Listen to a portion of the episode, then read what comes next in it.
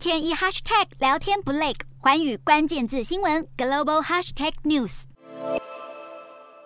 身穿橘红色背心的工人们在路边聚集。英国最大的货柜码头费利克斯托港口，将近两千名工人已经罢工八天。不止航运和铁路运输，邮政工人也计划在本月稍晚发动罢工。亚马逊仓储、电信业巨头，还有垃圾清洁工人们，近期全都已罢工抗议薪水跟不上通膨的飞快脚步。大多民众不建议有罢工，因为生活成本高涨是人人都有感。目前英国七月的消费者物价指数高达百分之十点一，已经是将近四十年来最高，而情况还可能更糟。英国央行警告，今年底前的通膨率恐怕上升到超过百分之十三。花旗集团也预测，通膨率可能在明年一月飙升到百分之十八点六。专家分析，通膨主因之一就是狂涨将近十倍的天然气批发价格。英国新首相目前最被看好的人选，也就是现任外交大臣特拉斯，预告新政府府不会等到财政预测分析报告出炉，而会在九月初上任后立刻提出紧急预算，来应应大幅减税和其他一系列社会经济支持措施。英国政府在二十二号更新官方数据，显示二零二零年 GDP 在新冠疫情冲击下萎缩百分之十一，